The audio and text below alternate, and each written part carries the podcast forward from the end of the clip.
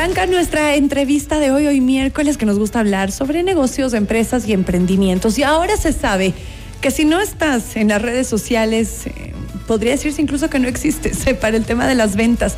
Ahora tenemos la oportunidad de que por medio de nuestro Instagram, por ejemplo, tener un catálogo virtual abierto para el mundo entero y para poder enseñar todos nuestros productos, nuestros servicios y claro, darle ciertos toques también para que no solamente sea una venta, sino que sea una comunidad. Hoy hemos invitado a Virginia Samán, especialista en e-commerce y social media para preguntarle sobre cómo mejorar la interacción en nuestra cuenta de Instagram y por qué es importante justamente que exista esta interacción o el famoso engagement. Qué gusto tenerte, Virginia, bienvenida.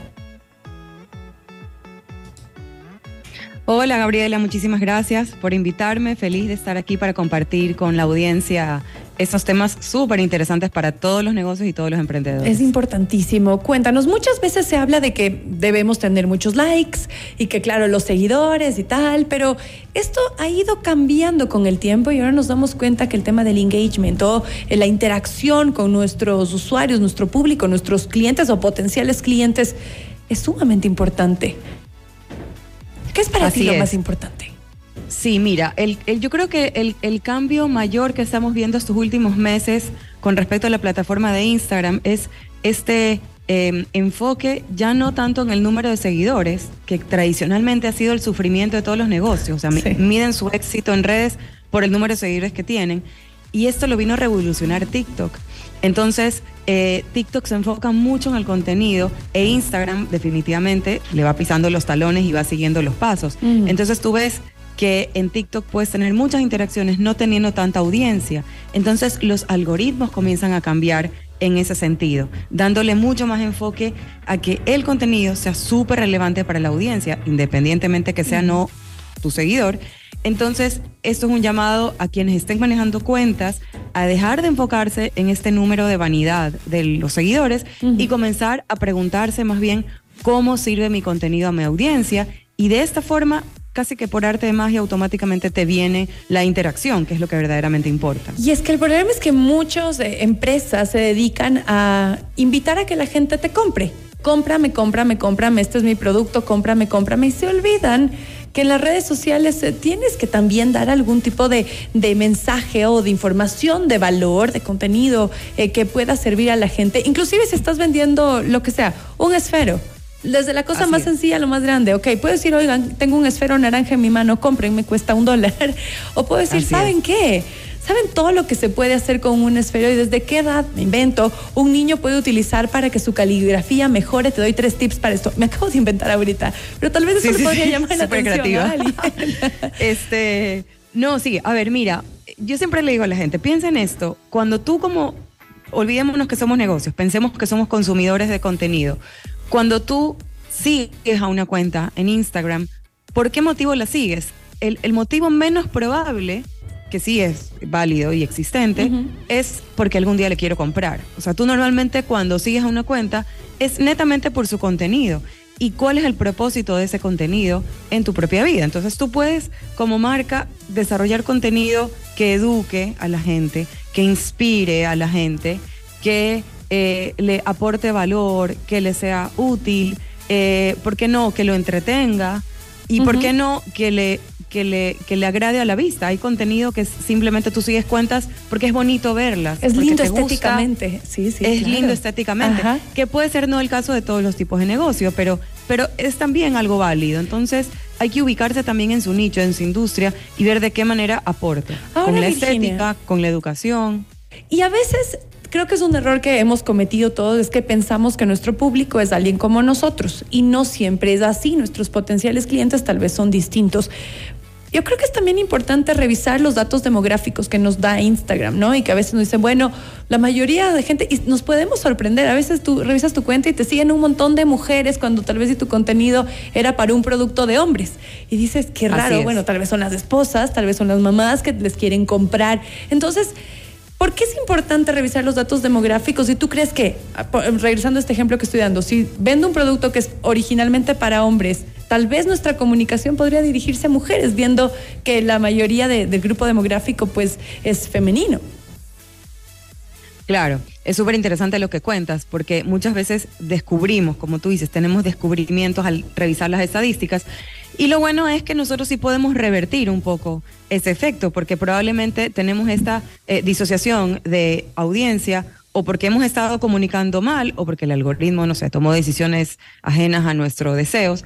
Eh, pero nosotros a punta de publicidad podremos reenfocar nuestro mm. mensaje hacia los demográficos que nos interesan. Si son hombres, si está la edad, si está el lugar donde viven, si está el interés, todo eso eh, tenemos el poder de hacer publicidad dentro de la misma plataforma Instagram y redirigir el mensaje hacia los, las características y los atributos del tipo de público que estamos buscando para nuestro producto. Excelente consejo. Ahora, se habla mucho de que en redes sociales debemos eh, ser nosotros mismos, ser originales, un poco eh, tratar de, salirnos de los estereotipos convencionales. Pero al momento de ser una empresa, también vale la pena humanizar a nuestro producto y tal vez también mostrarnos nosotros como los propietarios o la cabeza del negocio. Sí, definitivamente, como tú comenzaste diciendo, ¿no? las redes sociales hay que ser social. O sea, la gente busca contacto, comunicación, genuidad en el tema de las redes. Y yo creo que un gran aporte que una marca le puede hacer, si no lo ha hecho hasta el momento, es que aparezca el humano. No tiene que ser el dueño. A veces la gente me dice, no, no, tengo vergüenza, mi voz es horrible, soy malo para la cámara, me muero de miedo. Bueno, busque el ser humano, eh, puede ser un socio, puede Contrate ser un, humano de marca.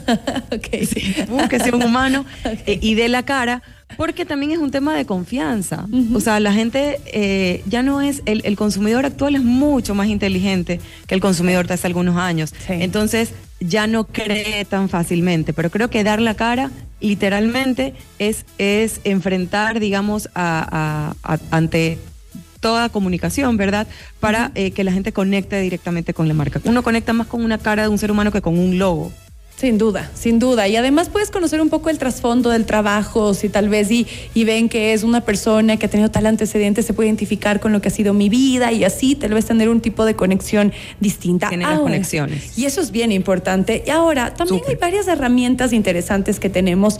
Y regresando a lo que tú decías, uy, no, yo no puedo salir, pero es importante, por ejemplo, hacer eh, en vivos de vez en cuando, que creo que sí le suma mucho valor y, y gana la audiencia para que vean que estás ahí en vivo y eres una persona real y estás vendiendo tu esfero naranja o lo que sea que estás vendiendo. Eh, ¿Qué otras herramientas vale la pena utilizar para generar mayor conexión y que, y que la gente interactúe? Lo de preguntas también es fantástico, ¿no? Es increíble, a eso te, iba, eso te iba a decir.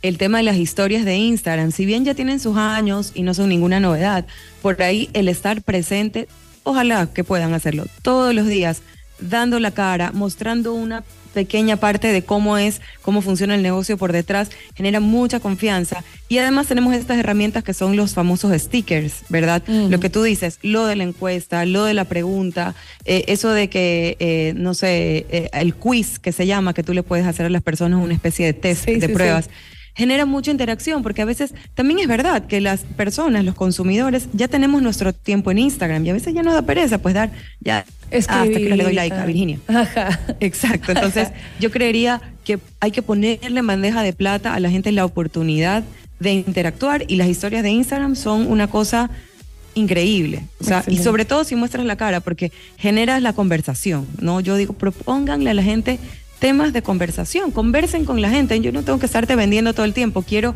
hacer vida social contigo. Y la vida social se hace conversando y hay temas a veces hasta triviales, pero que generan la conversación.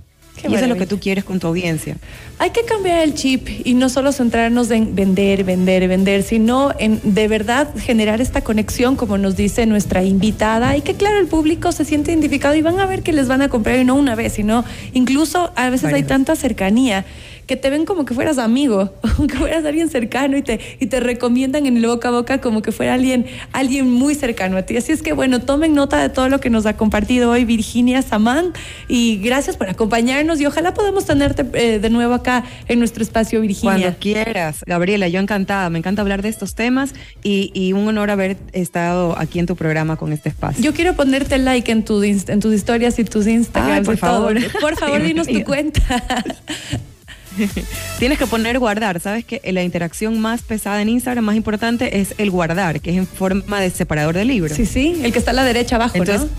el que está a la derecha abajo, exacto. Así que sí, que quieren generar como mayor peso, mejor reputación ante el algoritmo, traten de hacer contenido que genere guardados. Ah, Normalmente son las recetas, el paso a paso, el cómo hacer algo. La gente guarda mucho ese tipo de contenido y eso van a ver, van a ver, me van a, se van a acordar de mí cuando se les vaya para arriba las, las reproducciones y, y el alcance. Excelente. Compártenos tu cuenta, por favor, y tus datos para guardar tus contenidos también. Claro que sí. Este, me encuentran en Instagram como arroba virgixhelp. ¿No? Yo soy Virgix, la que ayuda a la gente con las redes sociales. Excelente. Arroba virgixhelp. Estoy ahí eh, bastantes horas del día, entonces me van a encontrar. A veces no contesto de una, pero este, estoy ahí para, para ayudarlos con todos sus problemas para pequeños, medianos y grandes negocios con sus redes sociales y marketing digital. Excelente. Gracias, Virginia, por acompañarnos. Ha sido un gusto tenerte hoy en Mundo Express. Y bien, con esto concluimos.